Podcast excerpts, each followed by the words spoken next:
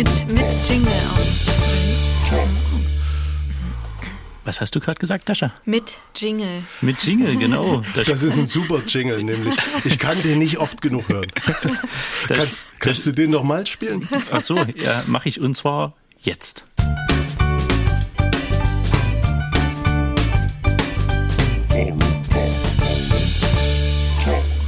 Gut.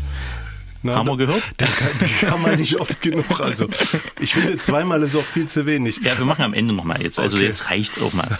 Okay. Äh, mir wer, ist- wer macht da eigentlich mit bei dem Jingle? Mein Kumpel Chester, der von Frank Zappa and the Mothers, einer der Mütter. Ah ja, Hm. gut. Aber Also von dir das- komponiert. Ja, das schon auch, ja. Ich wollte äh, ganz kurz, bevor äh, wir die Stimme, die ihr hört, vorstellen, die Unbekannte, ähm, kurz mal darauf hinweisen, dass mir aufgefallen ist, dass wir jetzt drei Folgen gemacht haben und noch gar nicht gesagt haben, wer wir eigentlich sind. äh, genau. Stefan, fang an. Was machst du denn eigentlich so? Ich Stefan wollte- Wiegand. Ich wollte dich eigentlich fragen, was du so machst, und dann könntest du mich fragen, was ich so mache, und dann könnten wir gemeinsam Dasha fragen, was sie eigentlich so tut. Aber Das- wenn du das jetzt umgedreht Ja. haben willst, dass ich das als erstes So wir so- das. Geht los. Also ich bin Stefan. Ja. Ich habe viele Jahre als freier Autor und Redakteur gearbeitet, unter anderem beim Mitteldeutschen Rundfunk. Und jetzt bin ich in der Pressestelle der Medizinischen Fakultät der Technischen Universität Dresden. Und gucke da, wenn da wissenschaftliche Publikationen sind, dass die ein breites Publikum erreicht. Cool. Ich bin Johannes äh, und ich bin Musikproduzent und Musiker. Gerstengarbe ist mein Nachname. Und du kannst gut mit Menschen, also habe ich. Ich mal- versuche mein Bestes. so, und wir haben eine ganz tolle Gästin heute. Äh, wieder mal eine Gästin, das freut mich sowieso, dass wir. Wir haben häufig Gästinnen. ja, das gefällt mir gut. Ich finde es sehr schön, dass ihr Gästin sagt. Ist das falsch? Nee, oder? Also eigentlich gibt's das Wort nicht. Das hat mir mein Freund Okay. erzählt. Ah, der Duden ist kein Es Gesetzbuch. Ist, es ist tatsächlich falsch, es gibt's das Wort nicht. Aber ich habe auch zu ihm schon gesagt, dann sollten wir das einfach mal etablieren. Also der Oder? Duden, der, der Duden ist kein Gesetzbuch, allenfalls ein gut gemeinter Hinweis, ist immer mein Spruch dazu. Wie eine rote Ampel, ist nur ein Hinweis. Na, mit Verkehrsregeln, da würde ich, also denen beuge ich mich gern. Ja, war ja nur ein Scherz. Aber alle anderen Regeln, da würde ich auch diskutieren drüber. Da bin ich immer froh, dass ich kein Jurist geworden bin. Ah, stimmt, hast du angefangen. Oh, jetzt ist es schon wieder äh, völlig abgedreht im Hirn. Ähm, Dasha Dauenhauer, herz, herzlich willkommen. Kurzer äh, Ja, hier. hallo Stefan, hallo Johannes. Schön, dass du da bist. Äh, du bist hier, weil gerade Filmfest ist. Genau, Filmfest Dresden. Und Genau. wir sind zusammen in der Jury. Das stimmt. Und du bist, äh, also hast extra Cannes abgebrochen, damit du herkommen konntest. Sozusagen. Also abgebrochen nicht. Ich habe schon im Voraus quasi einfach ein bisschen kürzer gebucht, weil ich natürlich wusste, dass ich noch nach Dresden möchte. Cool. Genau. Erzähl mal, wie es in Cannes war. Heiß. Unheimlich heiß. Es war jetzt das erste Mal, dass es im Juli ist und nicht äh, wie sonst im Mai. Und es war unheimlich heiß, aber das Gute war, dass es, glaube ich, nicht so voll war wie sonst. Einfach durch die, Weil der Teppich schmaler geworden ist, oder? durch die Corona-Situation. ähm, aber es war sehr schön. Wir hatten äh, eine sehr schöne Premiere mit Evolution. Und der Film ist sehr gut angekommen. Cool. Genau. Erzähl mal ein bisschen über den Film. Also musst jetzt Genau. nicht unbedingt die Handlung Nein. machen, äh, kannst Ja. doch einfach, wer so mitgemacht hat oder so. Genau, also es ist von dem Regisseur Cornel Mundruzzo und ähm, der hat jetzt zuletzt äh, den Film Pieces of a Woman gemacht, der auf Netflix lief. Ähm, und es ist ein sehr persönlicher Film. Es geht um die um drei Generationen ähm, einer Familie und wie quasi das Holocaust-Trauma weitergegeben wird. Genau. Und wenn du das jetzt angesprochen hast schon, dass es um Netflix-Produktionen geht, die im Vorfeld stattgefunden haben, spielt das Kino in Cannes, hat das noch die Rolle gespielt, die es vor ein bis zwei Jahren gespielt hat, oder nimmt mehr und mehr so diese Netflix-Szene die, ähm, die Handlung dort in die Hand? Naja, doch, absolut. Also das, äh, ich würde ja immer sagen, das Kino lebt. Also ich weiß, es gibt auch andere Stimmen. Und äh, Cannes hat sich ja, soviel ich weiß, auch erklärt, dass es keine Netflix-Produktion dort zeigt. Ach so, aber der, äh, der Film davor war für Netflix und der jetzt nicht. Der, der Film, also von Cornel Mondruzzo, der letzte, Ja. das war eine Netflix-Produktion. Die lief aber nicht in Cannes. okay. Genau. Ähm, Aber man kann sich wie an Netflix schon einen Namen machen, der bis nach Cannes zu hören ist. Also der Regisseur war, glaube ich, ich, ich glaube, der hat sieben Filme gemacht und sechs davon liefen schon im Cannes. Äh, nur halt der letzte, also Okay, diese Netflix-Produktion ja. nicht, die lief in Venedig. Ah, auch gut. Ähm, auch schön. Genau, also der hat, glaube ich, einfach sich äh, sowieso einen Namen gemacht, schon über die Jahre. Da würde ich ganz kurz bloß, weil es um Holocaust geht, äh, Esther Bejarano ist gestorben, leider.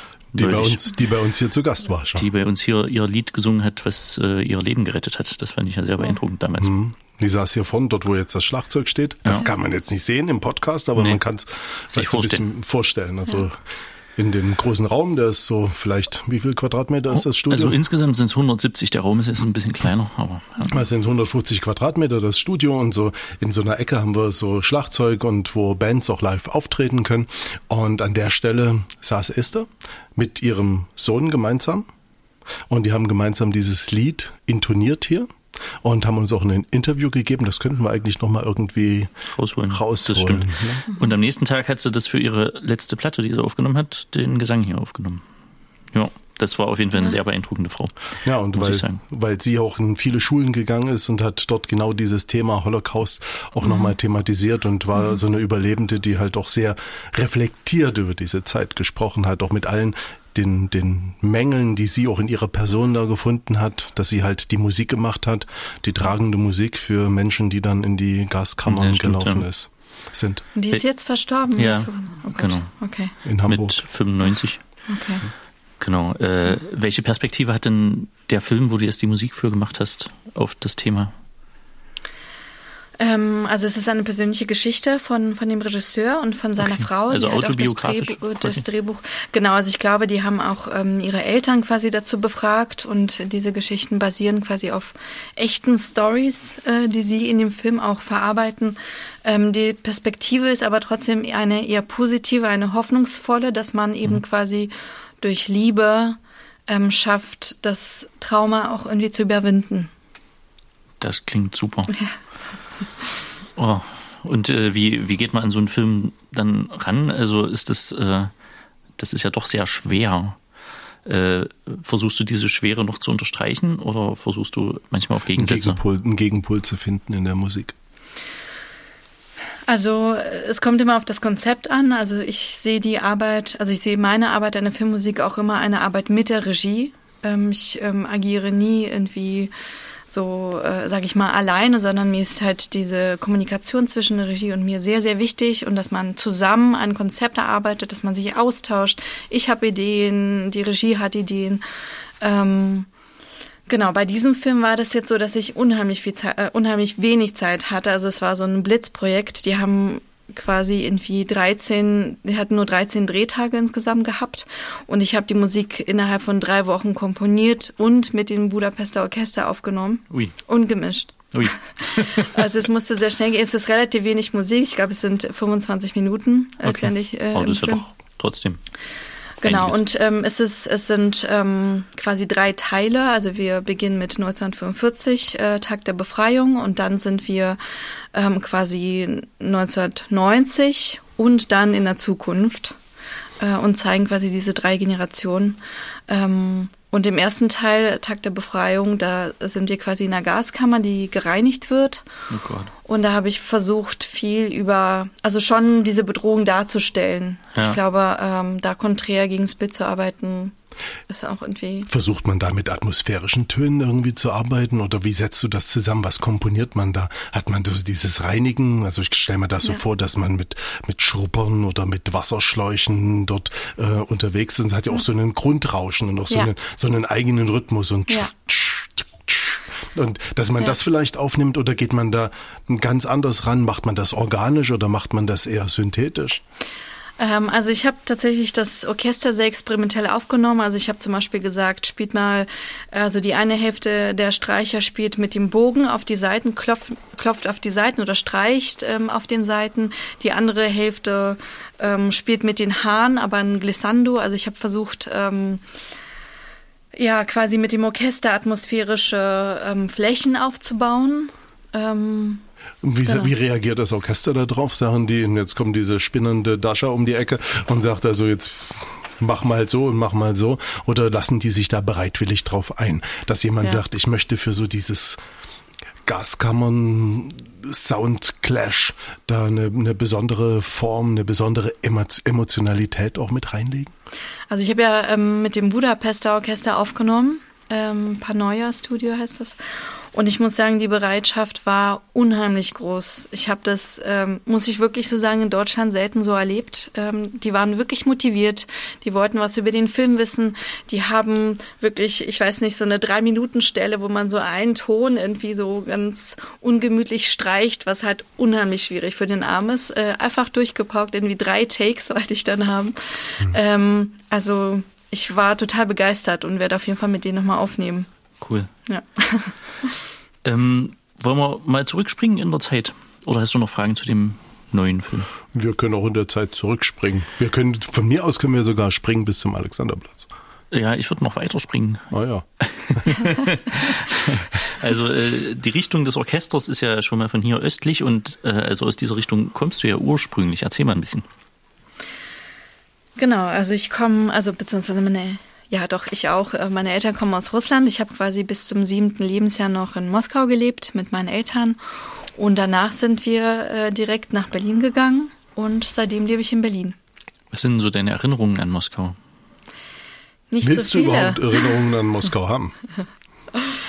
äh, tatsächlich nicht so viele. Also ich war wirklich sehr klein und äh, meine Eltern haben auch ähm, immer wieder dann gesagt, ähm, ich soll da jetzt dann nicht mehr hin und ich war tatsächlich jetzt ähm, erst einmal dort und das war vor fünf Jahren, glaube ich. Wie war das? Ähm, ja, fremd. Okay. Fremd, weil ich halt kaum Erinnerungen habe. Also es ist, es ist nicht meine Heimatstadt. Also es ist zwar mehr meine Muttersprache, das, Russ das äh, Russische als Deutsch, ja. aber es ist nicht meine Heimatstadt. Obwohl ich das total krass finde, das merkt man ja gar nicht. In keinster ja. Weise. Ja, ja. Okay, schön. Oder nicht schön, keine Ahnung. Aber du hast gesagt, dass als du hergekommen bist, dass du dann auch wirklich aufgehört hast, erstmal Russisch zu reden. Genau. Ich glaube, das, ich glaube, das ist normal, weil man, also die ganze MitschülerInnen sind ja auch irgendwie deutsch und dann hat man äh, Freunde und man redet die ganze Zeit Deutsch und meine Eltern haben dann immer Russisch mit mir gesprochen. Ich habe auf Deutsch geantwortet. Ja. Und äh, gab es da irgendwie, also hast du Fremdenfeindlichkeit erlebt? Total. Okay. Extrem. Oh, scheiße. Ganz extrem. Also Echt? auch, ja, ganz extrem. Also ich, ich weiß nicht, ob das an dem Bezirk lag. Ich bin in Lichtenberg zur Schule gegangen und es war. So eine schöne, eine schöne Ecke von Berlin noch. ja. Und es war ganz schrecklich. Also sogar, ich wurde wirklich auch von der Lehrerin ähm, gemobbt und ähm, ja. Wie kann man sich das vorstellen, wie dieses Mobbing dann aussah? Also wurde gesagt, dass du nicht reden sollst, dass du irgendwie, also kann mir das nicht vorstellen. Naja, also ein Erlebnis ist mir sehr im Gedächtnis geblieben. Es war der Horror für mich. Sie hat mich, also ich konnte noch nicht so gut Deutsch. Ich war erst seit ein paar Wochen ähm, in der Schule und sie hat mich rangenommen zu so einem, zu so einer Art Test und ich musste vorkommen und sie hat mir dann in Mathe ähm, Rechenaufgaben gestellt und ähm, ich habe nicht verstanden, dass sie ähm, ich habe, glaube ich, Plus und Mal äh, vertauscht. Nee, oder Mal und geteilt durch. Also ich habe das nicht mhm. so ganz verstanden. Ich habe die ganze Zeit Mal gerechnet statt geteilt durch und konnte das natürlich alles gar nicht ausrechnen, weil ich war irgendwie zweite Klasse. Und sie hat aber nicht locker gelassen und alle haben gelacht und sie hat es auch nicht irgendwie an die Tafel irgendwie gemalt, das Zeichen, oder mir versucht zu erklären. Sie hat immer weiter und immer weiter diese Aufgaben gestellt und dann auch selbst gelacht. Wenn ich mir das vorstelle, dass ein Kind in der zweiten Klasse zu mir in den Unterricht kommen würde und das hat einen, nach zwei Wochen, nachdem sie aus seiner sag jetzt mal, ja, Heimat irgendwie ja, nach, nach Berlin gekommen ist, steht an der Tafel zu einer Leistungskontrolle und die ganze Klasse lacht über dieses Kind. Also da würde ich mich so schämen, ich würde, glaube ich, in die Hosen sächen. Du, die hat auch selbst gelacht. Also es war, es war auf jeden Fall beabsichtigt, mich da irgendwie ähm, vorzuführen. Also, ah. Wollen wir ja. zurückmobben? Wie hieß Frau Singelmann. Das, also, wir singen nicht auf Frau Paukemann. Ist, oh, Frau Singelmann. Gut, äh, wir werden dafür sorgen, dass die das hört und äh, sich schämt. Ja. Ich, ich glaube, das, das Einzige, was man sagen kann, ich habe schon das Gefühl, dass sich das jetzt auch wirklich geändert hat, auch wie die okay. pädagogische Sicht auch an Schulen ist. Ähm ja, glaubst du, dass das sich nur in deinem sozialen Umfeld gewandelt hat oder glaubst du, wenn du jetzt nach Lichtenberg in eine Schule gehen würdest, dass das nicht genauso mit jemandem jemanden passieren könnte, der, was weiß ich nicht, aus ähm, Syrien, aus dem Libanon oder so geflüchtet ich hab ist? Ich habe die Hoffnung nicht. Also mein Freund ist ja Lehrer und deswegen weiß ich natürlich, wie die Ausbildung jetzt auch ähm, verläuft und dass, dass einfach die LehrerInnen auch anders ausgebildet werden. Deswegen hoffe ich jetzt einfach mal, dass es nicht mehr so ist. Wir hoffen mit. Ja. ja. Und wann, also wann hat sich das dann geändert in deinem Umfeld? Oder wann ist es für dich besser geworden? Wie lange ging die Scheiße? Also vor allem an der Grundschule. Okay. Vor allem an der Grundschule. Als ich dann aufs Gymnasium kam, ähm, da gab es eigentlich keine Fremdenfeindlichkeit. Das ist mehr. ja der beste ja. Grund dafür, dass das Gymnasium also schon relativ zeitig beginnt, in der fünften Klasse. Na, diese ja. Grundschulen-Scheiße schnell ja. eine Stimmt, gefunden. In dem Fall war es gut. Das war der erste gute Grund, also dass das Gymnasium zeitig beginnt. Aber Gymnasium, da würdest du ja jetzt auch nicht so lange bleiben. Ne? Du hast irgendwie, also warst jedenfalls eher fertig. Ich habe äh, kein Abi gemacht. Also ich hab, bin quasi direkt studieren gegangen, weil man ja äh, die künstlerischen Fächer ja ohne Abitur studieren kann, weil man so eine okay. Special-Prüfung quasi macht. Und genau. was hast du da für eine Special-Prüfung gemacht? Naja, man muss sie quasi einfach. Triangel und Zimpeln. Nee, also es ist quasi eine ganz normale Prüfung, man, man muss sie quasi ähm, besonders gut bestehen oder besondere Leistung irgendwie erweisen. Und was war, was war deine besondere Leistung? Ich kann mich gar nicht mehr so genau erinnern, aber ich glaube einfach meine Komposition. Ich habe ja wirklich komponiert, seitdem ich fünf bin und konnte halt auch schon, ich hatte mit 14, glaube ich, mein erstes Orchesterkonzert, wo auch ein Stück von mir in der Philharmonie Berlin gespielt wurde. Und sowas macht, glaube ich, jetzt auf so eine Jury erstmal Eindruck. Mit der Berliner. Philharmonie? Nein, nein, in der Berliner Philharmonie, aber Herbert, nicht mit den. Ich habe nee. schon den Herbert stehen sehen. nein, nein. Also es wurde von einem anderen Orchester aufgeführt. Okay. Aber und das wurde auch vor Publikum aufgeführt? Genau. Ja. Mit Reaktionen darauf? Mit Reaktionen darauf. Du warst mit deinen Eltern im Publikum? Genau. Ja. Die haben alle Tränen in den Augen gehabt. Meine Mutter sowieso. Und du hast dich gefreut? Hast das mitgeschnitten mit deinem Smartphone? Das Nein, gab's du hattest noch einen Walkman. nicht. Das gab's noch nicht. Aber erzähl ruhig mal, wie das war für dich. Das ist ja wirklich ein besonderer Moment. Wie war das für mich? Ähm, also es ist, ich glaube, es war besonders, aber ich war auch schon, auch so als Kind wurde ich auch schon sehr so von meiner Mutter auch geführt, sage ich mal, so durch, durch diese ganze Konzerte. Ähm, und ich glaube, früher war das vor allem wichtig, irgendwie, dass meine Mama irgendwie stolz auf mich ist und zufrieden. Ich erinnere mich jetzt nicht mehr an die genaue Empfindung, aber ich glaube, es war auf jeden Fall schon besonders und es hat mir natürlich schon gefallen. Ja. Gut. Und dann mit dieser besonderen Prüfung bist du in welches Studium reingekommen? Genau, also ich habe erstmal Klavier studiert an der Hans Eisler und dann ähm, Musiktheorie äh, an der Universität der Künste. Und zum Schluss habe ich den Master in Babelsberg gemacht für Filmmusik. Genau. Und was war das Spannendste? Na, Filmmusik auf jeden Fall. Glück gehabt. Ja. Also ich muss sagen, das Musiktheoriestudium war auf jeden Fall auch sehr toll, weil ich habe da ja. unheimlich viel gelernt. Also äh, vor allem bei Herrn Professor Flath, der hat übrigens auch eine Radiosendung, ich weiß nicht, ob ihr die kennt, wo er so Popstücke und so auseinander ähm, nimmt. Das war unheimlich interessant, aber natürlich auch sehr wissenschaftlich und sehr anstrengend. Genau, also das beste Studium war natürlich das Filmmusikstudium. Und was haben die Leute in Babelsberg so gesagt? Wie funktioniert Filmmusik? Was kann man mit Filmmusik irgendwie so erreichen? Gibt es irgendwie so eine Maxime, die man den Studierenden dort mit an die Hand gibt? Meinst du jetzt beruflich erreichen oder? Nee, also für den Film, für das so. Produkt, was er, wo am Ende die Musik Ja. eine Rolle spielt. Na, also die Musikprofessoren dort, das sind äh, tatsächlich nur Männer, die sagen Das natürlich. könnte sich ja mal ändern, muss ich an dieser Stelle sagen. auch. Übrigens. Auch, ja. Wir hätten hier auch also jemand, der das bestimmt, also die das bestimmt sehr gut könnte. Wen meinst du? Verrate ich nicht. Das behalten wir erstmal für uns und machen wir im nächsten Podcast. Machen wir das kurz zum Thema. Dann kommen wir nämlich nach Babelsberg und setzen sie so einen großen, in diesen Orchestergraben dort rein und, Ja. und machen das große Kino. Genau, also die Musikprofessoren sagen halt, dass die Musik 50 Prozent des Films ausmacht, weil es natürlich in jede ersichtliche Richtung oder nicht ersichtliche Richtung lenken kann. Also du kannst, wie du schon angesprochen hast, total konträr gegen das Bild arbeiten. Du kannst viel mit Pausen arbeiten. Du kannst auf verschiedene Art und Weise Emotionalität ausdrücken. Ja. Das habe ich jetzt hier so flachsig gesagt, aber hättest du da überhaupt Bock drauf, also äh, zu unterrichten? Das ist ja auch Nein. noch eine Sache. Nee. Nee, Okay. tatsächlich nicht. Also, Aber es gibt ja andere, die das, äh, die bestimmt Lust drauf Total, haben und äh, total. also Ja. das ist überhaupt ein Problem von äh, Musikhochschulen, kann ich mal Ja. sagen im Allgemeinen, dass da zu viele weiße alte Männer rumhocken. ja, Obwohl Aber, ich auch einen hm. grauen Bart habe. Also Ja, ich, ich ja ich bin ja nicht in der Musikhochschule. Nee, ich ja auch nicht. Ich du war nur sieben Jahre da. Ich glaube auch dieser Ausdruck, der alte weiße Mann, ist ja auch mehr eine Haltung. Es ist ja nicht. Denke ich auch. Ja, ja. Ja. Dürfen wir eigentlich von dir Musik in, im Podcast spielen? Wie geht denn das?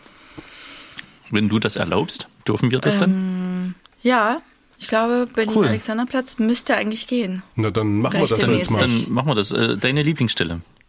Wie, welche ist Mein das? Lieblingstrack. Oh Gott, ich habe so viele. Gut. Der zweite, und zwar, der heißt. Jetzt kommt der zweite Track von Berlin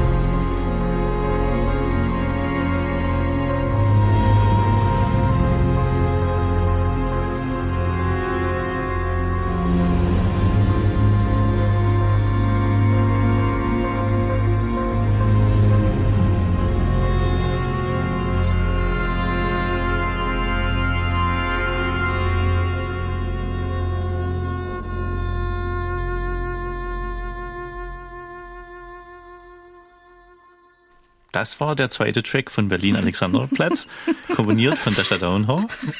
Ihr Lieblingsstück, einer zufällig von ihr selber. Ist es für Ja. dich eher so eine Herausforderung, das Ganze synthetisch anzugehen oder eher organisch mit Orchester? Was ist so dein Favorite? Also wo du sagst, das sind die Ja. Spielmöglichkeiten am größten. Also bei Berlin Alexanderplatz ist es doch also häufig auch synthetisch, was dort kommt, gerade wenn es durch die Clubs geht und so. Ähm, ist das so ein Steckenpferd von dir, noch tiefer, noch mehr zu holen, noch mehr zu entwickeln, als das mit einem Orchester vielleicht möglich ist? Also ich glaube, ähm, das, was ich eben liebe, ist die Kombination. Also ich habe auch eine Instrumentensammlung zu Hause und ich lasse wirklich auch schon für Layouts ähm, regelmäßig MusikerInnen auch zu mir kommen und spiele was ein und dann bearbeite ich das. Ähm, habe aber auf der anderen Seite auch wirklich auch eine kleine Sammlung von analogen Synthesizern und so weiter. Ich glaube, dass diese Hybrid-Arbeit, die ist, was mir wirklich Spaß macht. Daraus schöpfe ich eben diese Kombination aus dem Organischen und dem Synthetischen. Da kann ich kurz aus dem Nähkästchen plaudern, weil wir äh, gestern Abend schon ein bisschen drüber geredet haben, dass sie manchmal, wenn sie Orchesteraufnahmen macht, auch die ersten und zweiten Geigen extra aufnimmt, damit sie die dann noch elektronisch verfremden kann und so. Genau. Was ja eine sehr coole Sache ist. Ist das was, was du dir selbst überlegt hast oder gibt es da Vorbilder? Also ich sage ungern Vorbilder oder gibt es da so Schablonen dafür? Also wo man das schon mal versucht hat oder ist das so eine Kreation, die du dir überlegt hast? Additiv dazu, was sind insgesamt deine Einflüsse? Vielleicht kann man das noch. Also tatsächlich bin ich so ein bisschen auf diesen Trichter gekommen durch meinen Professor in Babelsberg, Ulrich Reuter heißt der. Und ähm, der hat immer wieder gesagt, ich weiß nicht, der hat zum Beispiel so Schlagzeug aus, ich klopfe mal auf den Schrank und dann mache ich so eine ähm, Library, quasi eine eigene Library, wo ich dann auch jeden Ton verfremde draus. Und das hat mir irgendwie so gefallen und das habe ich dann irgendwie immer weiter und immer weiter verrückter quasi fortgeführt, so dass ich jetzt nur so arbeite. Und ansonsten meine Einflüsse, glaube ich, stehe so nicht unbedingt so auf diese klassische Filmkomposition, sondern halt das, was so an der Grenze zum Sounddesign ist. Ben Solisberg zum Beispiel, also der Soundtrack von Annihilation, finde ich total äh, empfehlenswert. Ich mag auch natürlich sehr Hildur. Ist gut, natürlich jetzt auch gerade sehr im Trend, aber ich mag die Musik auch wirklich äh, sehr. Ja, Wie kann man sich das vorstellen, wenn du so arbeitest an diesen Sounds? Gehst du dann in ein großes Studio? Machst du das für dich zu Hause? Spielst du das jemandem vor? Wie ist denn so dieser Entwicklungsprozess hin zu internationalen Produktionen in Sachen Musik? Ähm, also ich habe quasi ein kleines Studio bei mir, wo ich Soloinstrumente aufnehme und dann, ich weiß nicht, kommt irgendwie die Cellistin, die immer wieder kommt und dann sage ich zu ihr, klopf doch mal bitte mit dem Bogen hier drauf und nochmal lauter und verschiedenen äh, Velocity-Stufen, also in Velocity-Stufen, genau, Intensität zum Beispiel und Dynamik. Genau, und dann habe ich zum Glück auch jetzt äh, mittlerweile auch zwei Assistenten, die für mich arbeiten. Dann ähm, schicke ich das rüber und sage, ähm, editier mal bitte alles, benenne alles ordentlich und baue mir mal bitte Kontaktinstrumente draus, also dass ich quasi alles auf dem Klavier danach spielen kann. Ja, dass ich einen Ton drücke und dann kommt dieser Cello-Sound raus. Genau, kurz für ja. die Zuhörer, die jetzt nicht selber produzieren. Kontakt ist so ein, äh, also ein Softwareinstrument, vielleicht mhm. kann man das so genau, genau. Äh, zusammenfassen. Also es ist eine Marke, ja. so wie Tempo-Taschentuch. Ja. Genau. Aber da kann man halt, das, das Coole ist, dass man quasi seine eigenen Instrumente auch bauen kann, was ich halt oft mache. Genau, und das ist, und inzwischen habe ich schon so viele eigene Instrumente, die ich natürlich auch für jedes einzelne Projekt neu aufnehme, neu entwickle. Und dann kommt irgendwann der Moment, dass du einem Regisseur, einem Filmteam so deinen Klangteppich präsentierst. Was ist das für ein Moment? Wie kann man sich das vorstellen? Ist das ein großes Studio? Ist das dann, dass man einfach dieses Audiotech irgendwo hinschickt und die legen das drunter, gucken sich das alleine an und schreiben dir dann eine Mail? Hört sich scheiße an. ähm, es ist sehr unterschiedlich. Also es ist ähm, jetzt die letzten Produktionen habe ich oft schon zum Drehbuch was gemacht. Wenn ich jetzt so einzelne Sounds schicken würde, ich glaube, damit könnten sie, glaube ich, gar nichts anfangen, weil die meisten sind einfach keine Musiker. Das ist einfach so. Äh, das heißt, ich versuche schon so Stücke zu komponieren oder wenn wir ein Konzept haben, zum Beispiel auch Themen für die Charaktere. Aber Thema muss ja auch nicht immer eine Melodie sein, sondern irgendwie so ein bestimmtes, so eine bestimmte Soundwelt. Aber also als Stück das ist sehr wichtig, dass man quasi auch so den musikalischen Zusammenhang hat. Wenn du so ein Drehbuch in die Hand bekommst und da die ersten Seiten blätterst, Hast du da so eine, so eine Musik gleich so im Ohr? Hast du dann gleich irgendwie so, ein, so, ein, so, eine, so eine Klangfarbe, mit der, aus der du dich dann bedienst? Klangfarbe würde ich schon sagen. Also ich habe jetzt keine Melodien im Kopf, dass ich mir jetzt zum Beispiel bei, bei Berlin Alexanderplatz, okay, das ist jetzt Franz Thema, so klingt die Melodie. Das, äh, das passiert nicht, aber klar habe ich dann schon vielleicht bestimmte Instrumente oder bestimmte Klangflächen oder, oder Ideen, womit man halt arbeiten könnte im Kopf. Ja. Die Frage nochmal anders. Kann man vielleicht darin die Güte von Drehbüchern beurteilen, ob du direkt eine Melodie oder eine Stimmung im Kopf hast oder halt nicht? Vielleicht. Also, also kriegst hab, du auch schlechte ja. Sachen? Die schlechten lese ich dann nicht. Woher weißt du das denn? naja, also man weiß es so ein bisschen, äh, weil Lass ich natürlich den über das. Deckel zu. also ich bekomme ja so ein bisschen was über das Projekt erzählt und dann kann ich, ich habe dann irgendwie schon so ein Gefühl.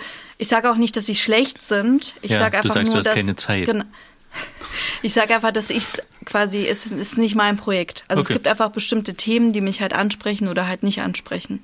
Genau, und das, da weiß ich ziemlich genau, was ich mag und was ich nicht mag. Cool. Was magst du denn? Also ich mag sehr gerne düstere Sachen, psychologische Sachen, sozial, politisch kritische Sachen. Das ist das, was mich ähm, anspricht. Ja. Gibt es einen Grund dazu, dass dich genau das anspricht? Das äh, Wahrscheinlich müssten wir einen Psychologie-Podcast machen. Dann. Na dann, geht los. Nein, ich habe ich hab keine Ahnung, aber ich äh, interessiere mich, also mich äh, faszinieren sowieso Sachen, die irgendwie, äh, irgendwie reiben und die vielleicht aus der, in Anführungsstrichen, Norm fallen. Das ist das, wo es anfängt, für mich interessant zu werden. Das sehe ich genauso. Ah, ich glaube, fast jeder kreative Mensch sieht das irgendwie so, wenn was aus einer Norm fällt, dass das dann eine besondere Aufmerksamkeit verdient, oder? Ach nö, es gibt doch äh, opportunistische Kreative. Also es gibt tatsächlich sehr viele Film, FilmemacherInnen, die ich kennengelernt habe, die sagen, die wollen dieses ganze Düstere, die wollen das einfach nicht mehr sehen im Film, die wollen einfach Unterhaltung, die wollen sich einfach reinsetzen, lachen, ähm, rausgehen und einfach irgendwie ein gutes Gefühl haben und nicht mehr über den Film nachdenken. Nochmal aus dem Nähkästchen geplaudert, es gibt auch FilmkomponistInnen, die äh, einfach wirklich aus der, wie sagt man, aus so Stückwerk das zusammensetzen. Da ist jetzt überhaupt keine Emotion dabei, sondern die kriegen ihre Cues und dann äh, packen die einfach Sachen rein, wo sie wissen, das funktioniert und da ist überhaupt keine Emotion dabei. Und dann funktioniert mhm. das. Streicher. Naja, aber auch wie die Melodien dann sind. Also im Mittelmaß kann man das auch sehr gut hinkriegen, einfach zum Geld verdienen, ohne Emotionen. Also, dass man so eine Art Baukastensystem Hm, hat genau. und setzt sich dann zusammen. Du siehst einen vorbeirollenden Zug und dann gibt es die und die Rhythmen und das und das, was man dann zusammenbauen kann. Ja, oder man macht eine deutsche Komödie und die, äh, also das äh, ist auf demselben Niveau wie die Scherze. Gut, Genau, also sowas mache ich dann nicht. Genau. Ja. da bleibt der Deckel zu. Des, deswegen sitzt du hier und nicht andere. Genau. Kann man sich's leisten, Drehbücher abzulehnen? Kommst, bist du jetzt in so einer Situation, wo du sagen kannst, okay, das Drehbuch gefällt mir nicht, mache ich nicht mit, ich warte auf ein nächstes oder hm, ist das schon manchmal so ein bisschen ein Tanz auf dem Vulkan, dass man sagt, also jetzt war die Corona-Zeit liegt hinter uns, also hm, einiges ist doch auf der Strecke geblieben. Muss man ab und an auch irgendwie eine Kröte schlucken oder einen Frosch küssen, der nicht ganz so schick ist?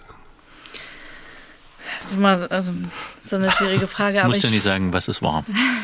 Nee, das habe ich auch nicht. Also Ja. kann Äh, man also ich habe, ich muss sagen, ich hatte ähm, absolutes Glück mit Berlin Alexanderplatz, einfach mit äh, Burhan Kumbani, dem Regisseur, der sehr einfach an mich geglaubt hat und ich diesen Film machen konnte. Und seitdem, also seitdem, Läuft's. seitdem kriege ich einfach wirklich, wirklich viele Aufträge. Ja, ich kann mich total glücklich schätzen. Also jetzt ist unser Schritt bis zum Alexanderplatz gegangen. Ah, genau, jetzt können wir darüber das- reden. No? Also ich habe äh, heute erst äh, anderthalb Stunden davon gesehen und Dasha hat mir im Auto verraten, dass die zweiten anderthalb Stunden viel besser sind, aber ich fand ja schon die ich habe ersten gesagt anderthalb viel Stunden. besser, ich habe gesagt, das sind die besten. Okay, die besten anderthalb Stunden dieses Films. Äh, ähm, ich fand ja schon die ersten anderthalb Stunden sehr cool. Ähm, Direkt am Anfang, da gibt's ja dann auch so ein, also da wird ja schon äh, quasi die Aufgeregtheit im Zuschauer durch so einen äh, unangenehmen hohen Ton gemacht, der aber trotzdem unauffällig ist, so dass äh, es einem vielleicht gar nicht auffällt, wenn man nicht drauf achtet, aber man hat direkt, also es ist eine Emotion da. Also es Und vor allem durch das Atmen, was sich auch Ja. ähm, immer wieder durch den Film zieht. Hast du das auch gemacht? Das Atmen, ja. Ach cool. Ja, ja. Das ist quasi ein Teil äh, der Musik. Und wer, und wer hat da geatmet? Ähm, tatsächlich die ähm, SchauspielerInnen, also quasi Okay. Jela Hase, Albrecht Schuch und Welket Bungui. Cool. Die waren bei mir im Studio, haben eingeatmet. Äh, eingeatmet. Und nicht wieder aus. Die haben Die haben alles mitgenommen. geatmet. Genau. Ich hatte erstmal die Idee, das äh, tatsächlich rhythmisch zu machen, quasi zu dem Beat der Musik. Wir haben uns dann aber, also vor allem, weil Bohan meinte, das äh, klingt irgendwie zu motorisch, zu, Ja. ja, zu maschinell, haben wir gesagt, okay, das, das machen wir nicht. Wir lösen das ein bisschen von der Musik und machen das quasi so als Klangteppich oben drüber. Cool. Mhm. Cool. Kann man Charakteren eine Musik zuordnen? Also gerade bei Berliner Alexanderplatz ist es ja so, dass unterschiedliche Charaktere so nebeneinander sind und ich hatte das Gefühl, dass mehreren so ein eigener, so ein eigenes Klangbild Ja. zugeordnet wird. Super, dass du es rausgehört hast. ja, wir haben total lange an dem Konzept gearbeitet. Ich glaube, wir haben äh, irgendwie ein halbes Jahr wirklich über das Konzept nachgedacht und äh, zwischendurch waren wir auch richtig verzweifelt. Aber es hat also Franz, Mietze und Reinhold, ähm, die haben wirklich ein eigenes Thema, ein eigenes Instrument. Genau, also es ist wirklich, es ist auch so, dass die Themen nicht gleich alle zu hören sind. Also nicht jedes Mal, wenn Franz kommt, kommt Franz Thema, sondern ich habe quasi das Thema auch nochmal in Motiven aufgeteilt. Und beim ersten Mal hört man Motiv 1, beim zweiten Mal Motiv 2 und wenn Franz zu Franz wird, das ist die Hälfte, die du noch nicht gesehen hast, Johannes, ähm, da kommt quasi nochmal das, das ganze Thema äh, zusammen. Also es hat quasi eine Entwicklung. Und was war die Verzweiflungsstufe? Also warum Verzweiflung? Weil Also wir nicht wussten, wohin es geht mit dem Okay. Film. Also mit dem Konzept der Musik. Wir wussten nicht, wo, wohin es geht. Weil ich finde ja immer äh, die Momente eigentlich extrem spannend, äh, weil das ganz oft Sachen gebiert. Ist das ein Wort? Ja, schon. äh, die vorher nicht möglich gewesen wären. Ja. Also äh, erstens finde ich sowieso, dass Scheitern unbedingter Teil des Weges zum Erfolg ist. Und ich finde, dass äh, Krisen halt Chancen sind. Das ist ja. jetzt hier Kalendersprüche nacheinander. Aber ähm, vielleicht kannst du noch, hast du noch einen? Äh, wer anderen eine Grube gräbt, fällt selbst pst, hinein. ähm, aber jetzt ohne Fleiß kein Preis. Genau, an der Spitze werden Alternativen selten. Ähm, Was du äh, heute kannst besorgen. Genau, äh, wir machen einfach Sprüche, die anfangen und nicht aufhören. Ich gehe da mal, ähm, ja. nee, aber also ihr hattet diese Krise und äh, erzähl ruhig mal, also wie diese Krise war, weil das, äh, ich finde, das macht Mut für, für welche, die dann selber Krisen ja. durchstehen müssen, wenn man merkt, okay, auch extrem erfolgreiche Menschen wie du haben zwischendurch mal eine Krise.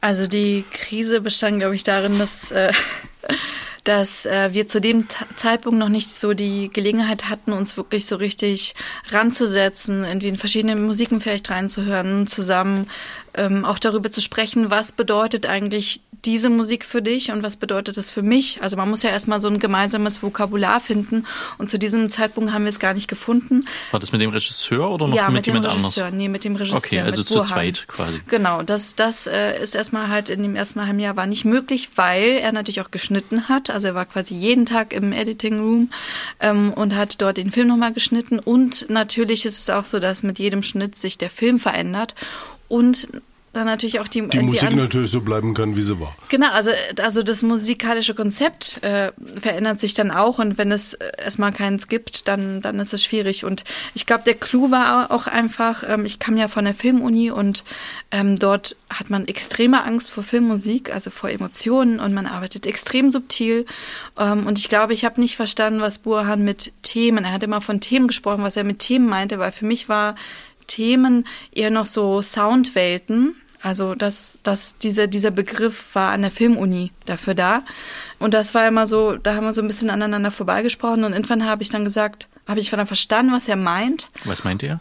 Äh, also er meinte wirklich Melodien und ich habe mich ja. dann hingesetzt und wirklich mit dem Klavier irgendwie für jeden Charakter mehrere Themen geschrieben mhm. und das und dann hat es irgendwie Klick gemacht. Dann wussten wir, okay, wir haben jetzt ein Thema, jetzt denken wir weiter, jetzt denken wir an ein Instrument, dann Klangteppiche und so weiter. Genau. Dann ist sie auch immer recht dankbar in einem Film, also finde ich jedenfalls, wenn die Orte so wechseln. Wenn die Schauplätze mhm. wechseln, wenn das nur ein Roadmovie ist, dann ist man ja. da irgendwie mit Country-Musik also relativ ja. limitiert. Aber wenn die Oder kann man doch.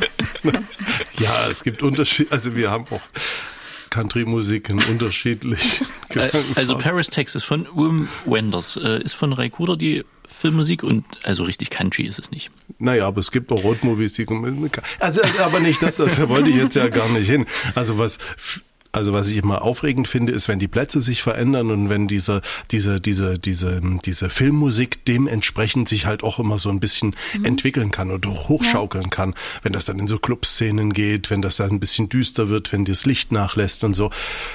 Da ist ja Berlin Alexanderplatz auch eine gute Spielwiese dafür Absolut. gewesen. Hast Absolut. du das auch so empfunden?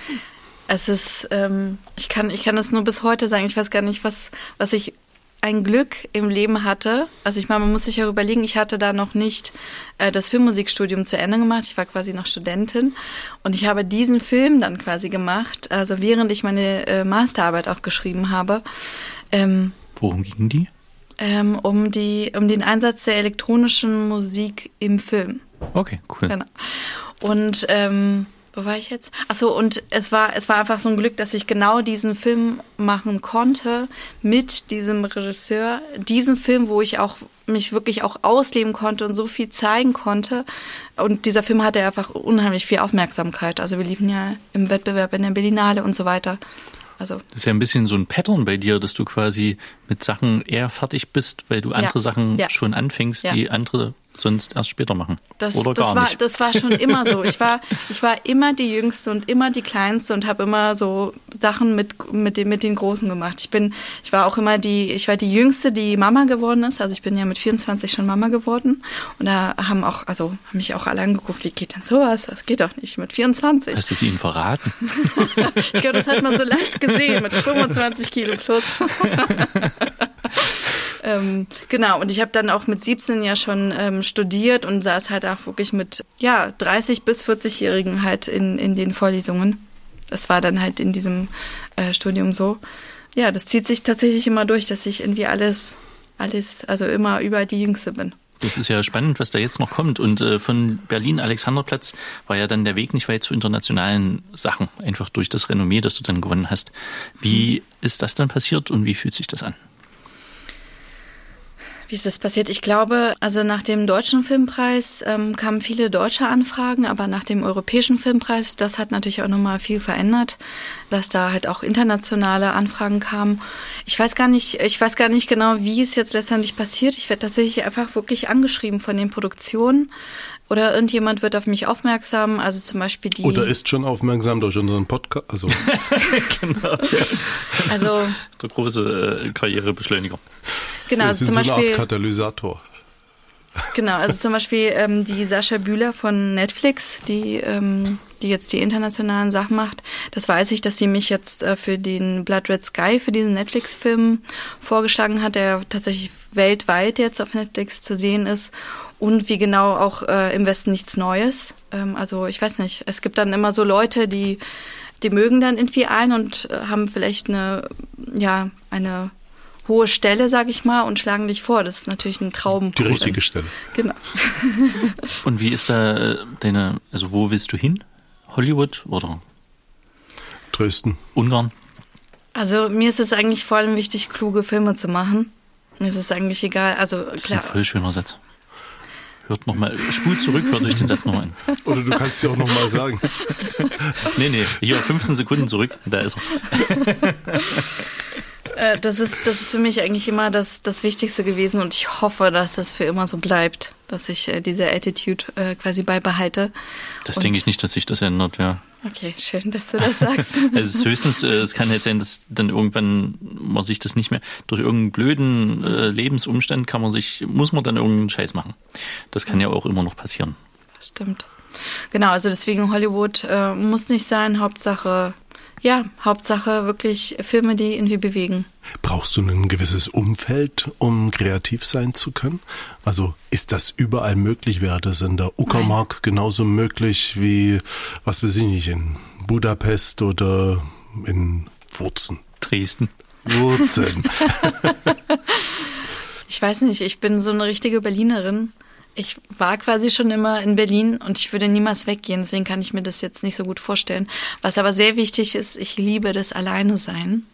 Und das ist mir sehr wichtig, um gut arbeiten zu können. Das Coole an Berlin ist ja, dass man alleine sein kann, obwohl ganz viele Leute um ja, einen drumherum sind. Ja, genau, genau. Das, das liebe ich wirklich, weil also ich liebe es ja auch, wenn ich einfach alleine in meiner Wohnung bin und dann arbeiten kann, meine Ruhe habe und dann abends mich irgendwie mit Leuten treffen kann. Wir haben uns ja am Anfang so vorgestellt, so ein bisschen wie wir sind. Also ich könnte ja noch was sagen zu mir, dass man sich was vorstellen kann. Mhm. Ich saß letztens mit meiner Frau auf dem Balkon und da haben wir uns so überlegt, also wir haben jetzt Kinder, die hört man hier im Hintergrund auch. Bei John Peel war es immer irgendwie seine Frau, die in der Küche war. Bei uns sind es die Kinder, die vor der Tür spielen. Und meine Frau hat dann irgendwie so zu mir gemeint, wisst ihr, was wir noch mal angehen könnten, Wiegand? Eine Wohnung in Berlin. So, also Echt? das ist auch von uns Aber so ein, Zweitwohnung. So ein, ja, genau okay, so. Okay. Was im Grünen in Dresden und dann ah, ja. auf dem Dorf und dann ja. nochmal in der Stadt halt eine Wohnung. Das ist leider sehr, sehr teuer. Also. Na, wir, haben, wir sind jetzt mit den Kindern nicht so weit durch, so weit können wir ja sparen. Du hast ja vorhin verraten, dass du auch schon ein Kind hast. Wie geht das denn dann mit dem Alleine sein und dem abends weggehen? Das hört sich jetzt gar nicht so nach, ich habe ein Kind an. Also mein Freund übernimmt tatsächlich 90 Prozent, würde ich schon behaupten. Also und ich arbeite dann. Schön, die klassische Rollenverteilung. Ja, also ich weiß nicht, also der ist halt Lehrer und der hat halt einfach einen geregelten äh, Job. Er gönnt mir das auf jeden Fall auch und er weiß einfach, dass ich also, dass ich halt eben nicht von 8 bis 16 arbeiten kann, sondern halt auch mal, wenn eine Deadline ist, auch mal nachts und dass ich auch mal verreisen kann und so weiter. Und ähm, ja, ist auf jeden Fall irgendwie auch schön, eine coole Nummer. Genau, dass man jemand hat, der einem das auch wirklich gönnt. So. Also brauchst du Berlin, um solche Filmmusik komponieren zu können oder zusammensetzen zu können, wie du das gerade machst. Ja. Schön. Oh, irgendwann wird es bei mir auch die größere Stadt. Ich verrate nicht wann. Und warum erst dann? Und welche? New York wahrscheinlich. Egal. Ähm, da wäre vielleicht die Drittwohnung dann. Die Drittwohnung, genau. New York. Wollen wir den Jingle nochmal hören? Äh, na, das können wir am Ende machen. Nee, aber wir ich hören denke, jetzt den Jingle nochmal und dann machen wir eine Zugabe. So machen wir's. Jingle.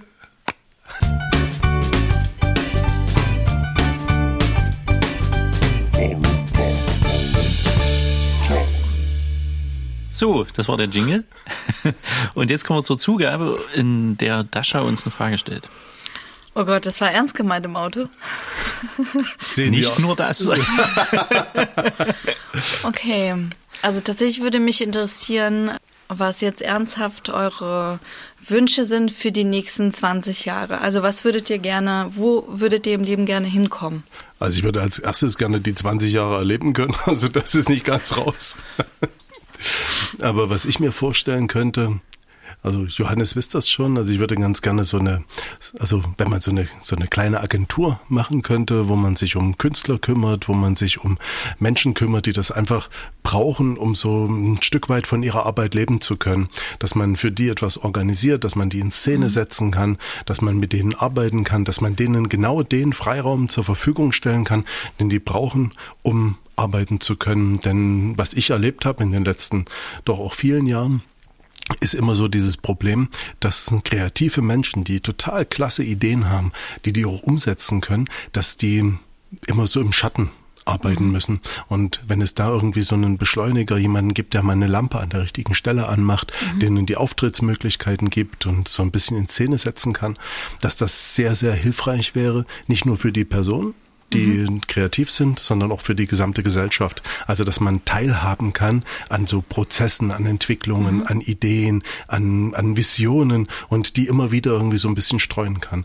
Also, wenn ich mhm. dafür irgendwie die Zeit hätte und das finanzielle Aber nicht Volumen, explizit Musik, äh, aus der Musikszene. Nee, sondern, das können okay. Filmemacher, mhm. das können mhm. Lyriker sein, das kann mhm. ähm, jemand sein, der ähm, tanzt, das kann alles Mögliche sein. Also, das können auch Leute sein, die irgendwie Lehrer sind und eine interessante interessante Konzepte haben mhm. und die ganz gerne vorstellen würden, mhm. dass man für die dieses Podium sucht, das geeignete, dass genau diejenigen von diesen Ideen äh, Wind bekommen, die damit arbeiten könnten. Mhm. Also das wäre so eine Vision. Den Ort haben wir ja glücklicherweise schon. Also das würde ich mir für die nächsten 20 Jahre wünschen, dass wir hier auch bleiben können. Das wäre cool. Ansonsten habe ich jetzt voriges Jahr angefangen, selber meine Musik zu veröffentlichen ich wurde schon gefragt, ob es mir wichtig ist, berühmt zu sein. Es ist mir nicht wichtig, berühmt zu sein, damit ich auf der Straße bekannt, äh, also erkannt werde.